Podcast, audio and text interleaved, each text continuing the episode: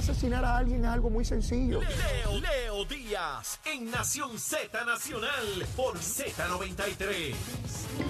Y de regreso aquí a Nación Z Nacional, mis amigos, soy Leo Díaz. Estamos a través de Z93, la emisora nacional de la salsa, la aplicación La Música y nuestra página de Facebook de Nación Z. Recibí, recibí ayer una enorme cantidad de mensajes en términos de lo que fue la actividad de las fiestas de la calle de San Sebastián.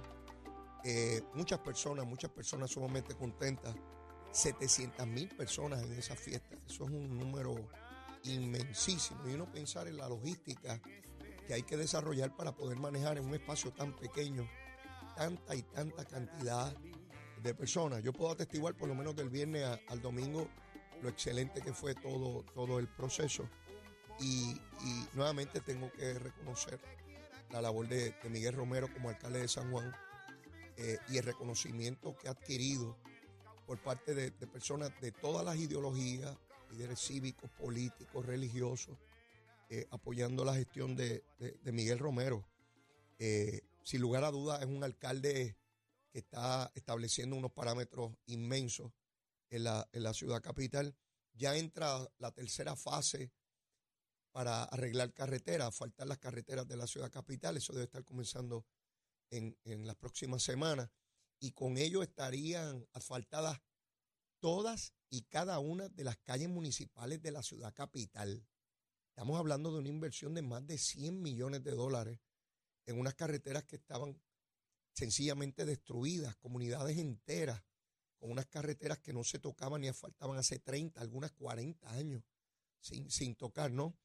Y que finalmente ven eh, esa atención eh, por parte del municipio de, de San Juan y a todos los empleados que trabajaron ahí, oficiales de seguridad, a todos.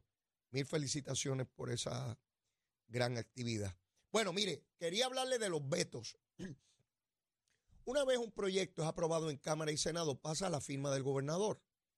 Y allí el gobernador pues determina si la aprueba o no la aprueba. En ocasiones el gobernador da explicaciones de por qué no la aprobó, en ocasiones no la da. Mire, hay un proyecto, por ejemplo, de Zaragoza que tiene que ver con los médicos y explica el gobernador que aunque el proyecto es un proyecto loable, o sea que, que es bueno, no se identifican los fondos para el mismo. Entonces, cuando yo leí eso, eh, ¿cómo rayos van a aprobar en la Asamblea Legislativa una medida que no contempla el dinero para sufragarlo? Díganme, explíquenme eso. ¿Qué hacemos? ¿Nos vamos por las calles con unos potes en los semáforos a recoger los chavos para, para la aplicación de la ley? Entonces enmienda unas disposiciones, o sea, le da un tratamiento donde no se enmiendan disposiciones importantes para ese tratamiento contributivo. Entonces, ¿cómo rayos se va a hacer la medida? El gobernador le sugiere, les dice, pidan el proyecto para atrás, hagan las enmiendas para entonces yo poderlo aprobar. Pues no lo piden. Entonces uno tiene que concluir, forzosamente tiene que concluir que lo hacen de mala fe. Mandan un proyecto para allá aprobado, que no tiene los fondos, que no contempla las disposiciones enmendadas para su aplicación, para que el gobernador se vea forzado, porque el gobernador no puede ser irresponsable. Si el proyecto no tiene los fondos, no lo puede aprobar. Porque entonces van a decir que el gobernador aprobó un proyecto que no hay los fondos para llevarlo a cabo. Tienen que recordar, o debemos recordar, sugiero recordar, que en noviembre culminó la sesión legislativa. Se supone, incluso por mandato del Tribunal Supremo, un caso que se resolvió cuando Acevedo Vila era gobernador, de que de inmediato se envíe, se refiere al gobernador toda medida aprobada por Cámara y Senado. Y que el gobernador tenga el tiempo constitucional para la evaluación de las medidas y la prueba no la prueba. Ustedes saben cuándo le enviaron ciento y pico de proyectos al gobernador al otro día de comenzar la sesión esta sesión en enero. Entonces después quieren que consideren los proyectos a las millas y que se los aprueben todos. Mire qué pantalones tienen estos pájaros. No se lo envían a tiempo, lo envían tardísimo y los quieren todos aprobados. O sea, que el gobernador no evalúe nada y que a lo loco lo firme. Obviamente el gobernador tiene que evaluar los proyectos. pues se encuentra con medidas que no cumplen con los requisitos.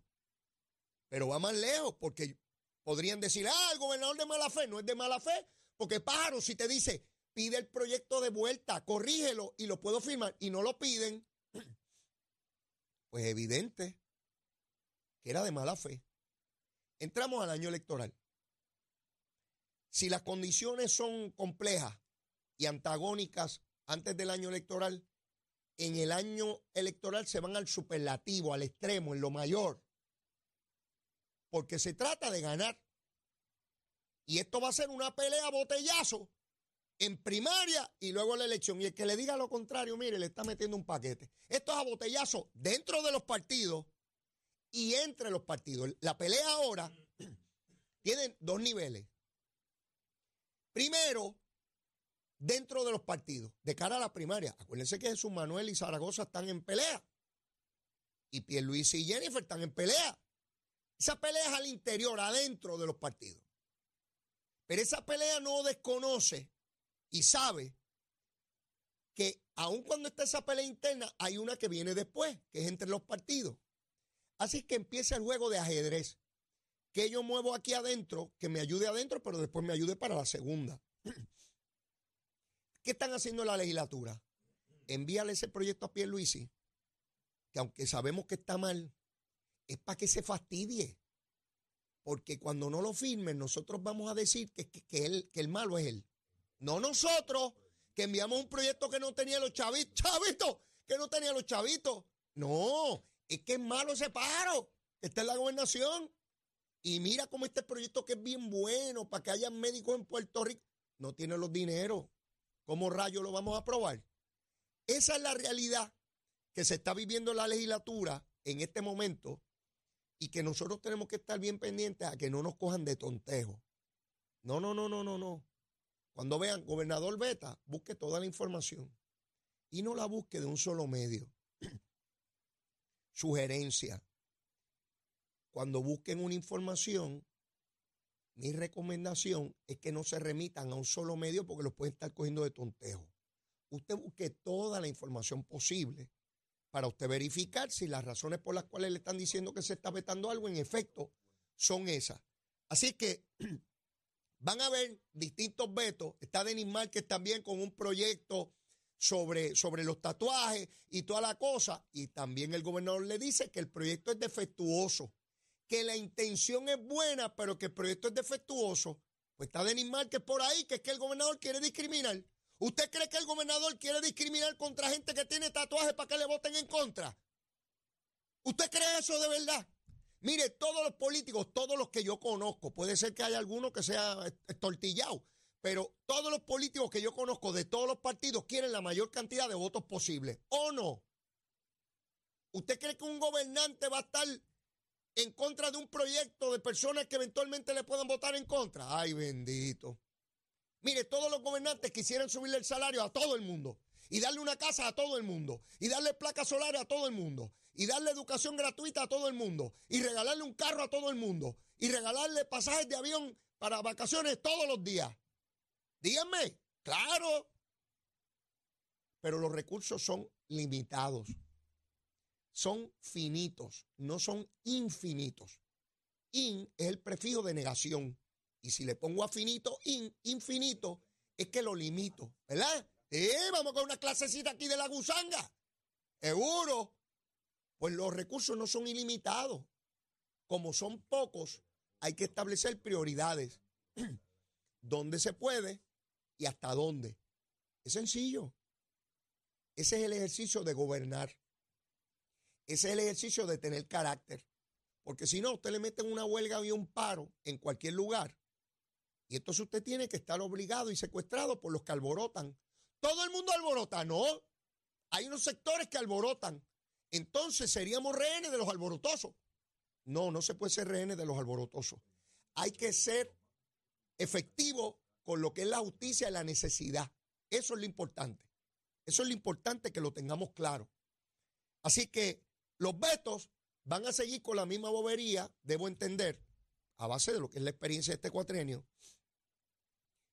que van a seguir con proyectos como estos a lo largo de estos meses que quedan. El 30 de junio se acabó la sesión. Y esos paros y paras que están en la legislatura de todos los partidos se van a ir a hacer campaña para la elección general. Dicho sea de paso, muchos de ellos no van a estar por aquí por mucho tiempo en lo que está la primaria, porque tienen primaria. Así que ahí está eso. Yo no creo en los gobiernos compartidos, yo no sé usted. Los gobiernos compartidos son gobiernos de tranque. Este quiere todo esto y este quiere todo otro y son cosas contrapuestas. Usted decide por quién vota. Y yo estoy bajo la impresión de que aquí se van a dañar miles y miles de papeletas legislativas. La gente votando para un mismo puesto por distintas personas. Porque como está todo ese reguero de partidos pequeños y candidatos independientes, va a estar la papeleta dañada que hace orilla. A los estadistas les digo, a los estadistas, cuidado con el cruce ese. Más de 30 mil papeletas se dañaron en la elección pasada, según me cuenta Edwin Mundo Río. 30 mil. Eso le da la ventaja a cualquiera, ¿sabe? A cualquiera. Y si usted tiene un gobierno compartido, tiene un gobierno de tranque. Y cuando quieran hacer algo, nada se va a lograr. Esto es pelea y pelea y pelea y pelea. Yo creo en darle el gobierno a alguien. Y tú eres responsable porque te di la responsabilidad. Y si me fallas, te bajo en cuatro años. Te larga si lo hiciste mal. Pero eso de poner a estos aquí, a los enemigos acá. ¿Y para dónde se mueve eso? Díganme. ¿Cuánto se ha movido esto aquí? Es una pelea todos los días. Bueno, ustedes me escuchan a mí hablando la gusanga todos los días. Aquel dijo, el otro dijo, aquel dijo, el otro dijo. En el camino, ustedes en el medio, como en la mundo del sándwich. Ustedes muertos de un tiroteo de carro a carro. Aquellos disparando de allá, estos de acá y usted en el medio. Tiroteo de carro a carro. Yo no tengo nada que ver, pero como estos están peleando, me mataron a mí. Sí, mire, yo, yo no creo en eso de gobierno compartido. Es un disparate. Mire, demócrata y republicano en el Congreso Federal, el presidente quiere hacer algo y este lo tranca, y si no, el otro tranca al otro, y están trancados todo el día. Y en una discusión, y hablando baba, y hablando baba, y hablando baba, y hablando baba, y no se resuelve un pepino. Sí, así son las cositas. Quería que tuvieran eso, eso claro. Mire, hay mucha fatiga mediática. Los temas, la gente, las follonetas, no solamente son aquí en Puerto Rico. Hay follonetas internacionales. Sí, tristemente, tristemente. ¿Verdad que antes, el año pasado, ¿verdad que escuchado muchísimo de la guerra de Ucrania y Rusia? Si usted se deja ir por los titulares de periódicos y de prensa en Puerto Rico, parece que esa guerra se acabó. ¿Usted ha escuchado algo de esa guerra? ¿Estarán matando gente allí? Parece que no, que eso se acabó. Mire, todavía están en guerra. Pero a la gente ya le importa un pepino. Se cansaron del tema el conflicto israelí y Hamas en el territorio de Gaza. Los primeros días eso era aquí describiendo la tragedia. Mire, allí sigue una tragedia humana inmensa. Más de un millón de palestinos desplazados. La inmensa mayoría de, esa, de ese territorio destruido totalmente. El problema humano allí es inimaginable. Esa gente no tiene dónde volver a vivir. Destruyeron sus propiedades. Claro, porque el grupo Hamas terrorista se encargó de ir en avanzada contra Israel y Israel tratando de destruir el grupo terrorista. Pero en el camino una población civil que no tiene que ver con Hamas y que estuvo secuestrada por ese grupo terrorista pagando las consecuencias con su vida con los ataques israelíes. E Israel tiene que tratar de acabar con ese grupo terrorista porque si no la paz nunca va a llegar a la zona.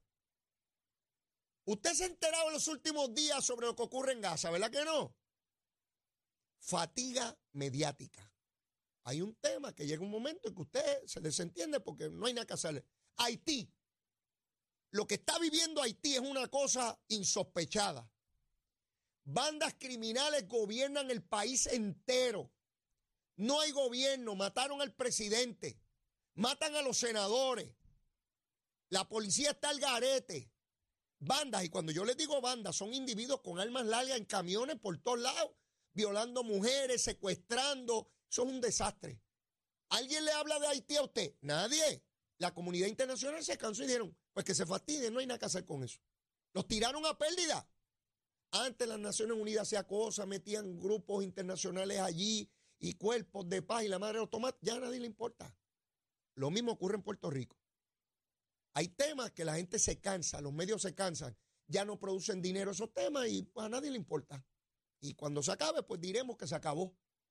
Se llama cansancio, fatiga mediática, fatiga mediática, y quería traerlo porque es importante. Hoy está la primaria de New Hampshire, ese estado que está en el noroeste de los Estados Unidos, bien allá arriba, hace un frío envenenado, allá arriba.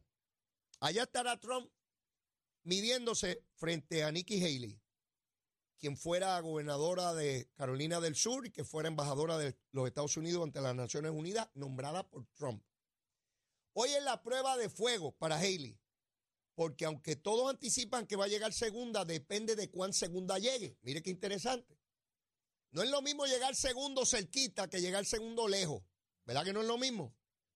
¿Por qué? Porque quedan primarias como loco por ir para abajo. Y si ella coge momentum, y si de momento quien no estaba mirándola empieza a mirarla, y si de momento los que no están con Trump, y si de momento algunos con Trump dicen, caramba, ella tiene mayores opciones.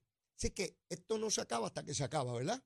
Así que hay que estar atento a esa primaria esta noche, porque podría ser que mañana Haley diga, mira, esto se acabó, o que diga, no, no, no, no, esto está reciendo y está bueno. Hemos visto primarias anteriormente, tanto demócratas o republicanas, que no se deciden sino hasta el final, ¿verdad?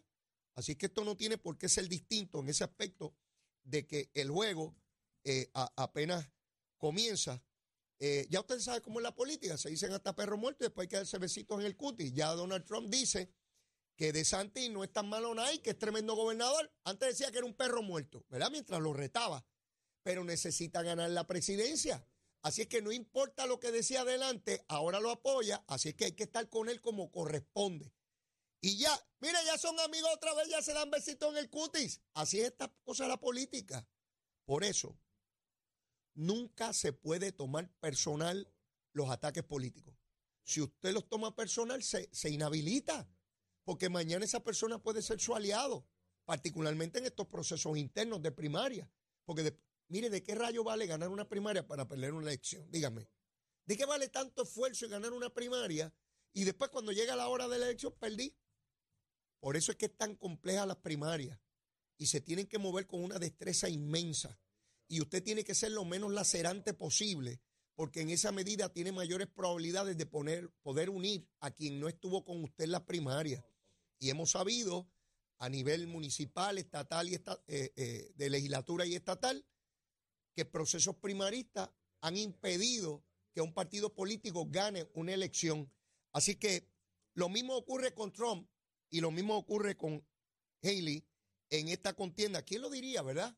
Ron DeSantis hace un año y pico se planteaba con una persona sumamente poderosa, no solamente para pelear con Trump, sino para prevalecer. Así es que eh, hoy la única persona que queda es Haley dando, dando esta pelea eh, y ciertamente ha demostrado mucha destreza. Yo no descarto, no descarto que si Haley en algún momento se retira, Donald Trump la escoja como candidato a la vicepresidencia. ¿Por qué digo esto? Porque Haley tiene buenos números cuando se trata de si fuera la candidata a la presidencia por el Partido Republicano. Hay electores independientes y hasta demócratas que votarían por ella. Así que esto no es una candidata cualquiera. Esto es una mujer con mucho potencial político, no necesariamente ahora, si ese no fuese el caso, también para el futuro. Por eso De Santis también se resguarda, porque dice, si Donald Trump es derrotado, alguien hay que buscar para las próximas. Y si yo me retiré y nadie me puede atribuir la derrota a mí, porque yo le quité votos a Trump, pues entonces puede ser que, mire, si el caballo habla, que me consideren a mí para ser candidato como corresponde. Quiero hablar de una columna que escribe Cox Salomán, mi buen amigo Rafa Cox Salomán, pero no está exento de crítica, igual que él me puede criticar a mí. Y hoy escribe una columna hablando del bipartidismo como si fuera lo peor del mundo y que eso es una barbaridad y que eso, olvídese de eso y que él cree en los partidos pequeños. Cox Salomar fue candidato a comisionado residente en el 2012. Yo traigo estos ejemplos que son dramáticos. Yo me pregunto, si Cox Salomar hubiese ganado la comisaría residente en Washington en el 2012 y hubiese repetido en el 2016, y hubiese sido candidato a gobernador en el 2020 y hubiese ganado, y fuera gobernador hoy, ¿odiaría el bipartidismo como lo odia hoy? Rafa, Rafita, mi vida.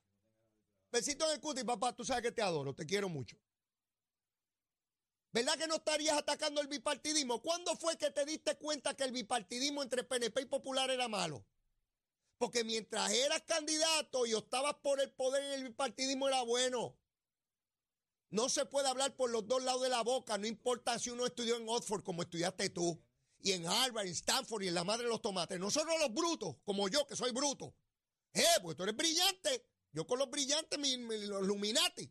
Si estudiaron en grandes universidades y cuando escriben artículos me hablan hasta del, rey napoleónico y me hablan de Grecia y me hablan de Mesopotamia y me hablan de los orígenes de la civilización occidental y como yo no sé nada de eso, pues yo soy brutógeno, pues yo tengo que ilustrarme con los que saben, con los que estudiaron por allá y están cerca del altísimo, ¿verdad? Pues yo soy del bajísimo. Mire mi hermano, cuando estaba el poder de frente para la teta, Ahí era bueno el bipartidismo y ser popular y arriba, al arriba va cantando el popular. Ahora, como perdí, como no me quieren, pues ahora yo ahora digo que no valen nada y que ese partido no vale nada y que él es una colonia, ¿verdad? No, Rafa, Rafa, Rafa, y donde quiera que te vea, besos y abrazos, tú sabes cómo es. Pero no me vengas con esa gusanga a cogerme de tontejo a mí. Ahora el bipartidismo es lo peor del mundo. Y yo recuerdo tus grandes discursos en el 2012.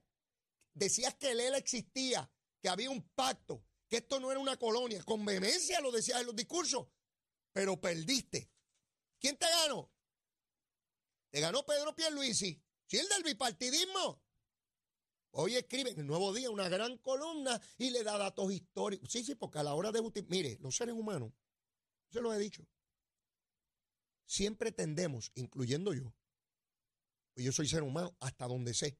A lo mejor no soy erectus. A lo mejor soy homo nada más y no erectus. Sí, porque hay que ser erectus.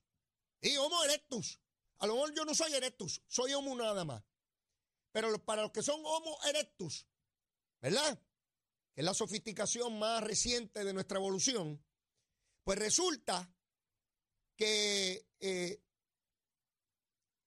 tú tienes que darle un enchape de principio a las cosas. Sí, porque no puedes decir que fue porque perdiste y esa gente no me quisieron, que ahora yo estoy con esta otra gente acá. Porque eso se ve muy espurio y egoísta y la gente tiene que entender que yo soy brillante y que mis determinaciones son por ejecuciones intelectuales y porque tengo un razonamiento mucho más elevado que la mayor parte del público. Entonces yo le doy un hinchape de principio. Sí, cada vez que vamos a hacer algo, no es porque estas cosas y damos unas explicaciones matemáticas de por qué nuestras decisiones humanas Mira, Cox, no me vengas con esa guasimilla. Estás con esa guasimilla porque no te quisieron allá en el Partido Popular. Esa es la verdad. Cuando te querían, cuando te tenían de candidato, no había problemas con mi partidismo y no había colonia. Ahora dice que Puerto Rico es una colonia y que tiene que haber libre asociación. ¿A que no lo dijo en el 2012? Porque él dice que él evolucionó y que en 12 años es un ser humano distinto. Ahora es más que erectus. ¿Cómo eres tú? Si hay que añadirle otra cosita. Los invito a que me escriban en mi página de Facebook cuál va a ser la próxima evolución sustantiva del ser humano. ¿Sabes que empezamos por allá abajo cuando no éramos ni, ni homo? Y fuimos hasta que somos homo erectus, que estamos de pie, ¿verdad? ¿Cuál será la próxima evolución? A ver dónde vemos a Cox Salomar, porque él va a llegar allá antes que nosotros, pues él está mucho más.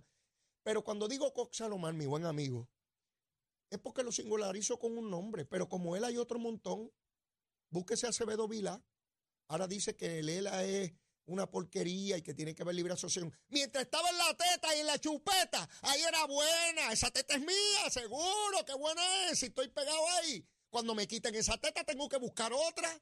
Y entonces digo que lo bueno es otra cosa. Hay que ser consistente en la vida. Y cuando usted ve estos pájaros que brincan como el monito de Santurce, sepan que van detrás del guineíto. No se dejen coger de tonteo. Por lo menos yo no me dejo coger de tonteo. Y traigo a Cox Salomar porque como ahí hay un montón por ahí con guilles de intelectuales para que les digan que ellos son más ilustrados que los demás y los del bipartidismo, pues esos son un montón de cromañones, ¿verdad? Benditos que esos paros que están ahí. Mire, loco por buscar de dónde chupar también, déjese de bobería. Sí, no importa si son demócratas o republicanos, es la búsqueda del poder para avanzar condiciones, para avanzar estrategias, para avanzar ideales, no importa cómo se llamen, no importa en qué parte del globo terráqueo se encuentren. A mí no me van a, a cogerle tontejo. ¿Dónde? Aquí, en Z93. Llévatelo, chero.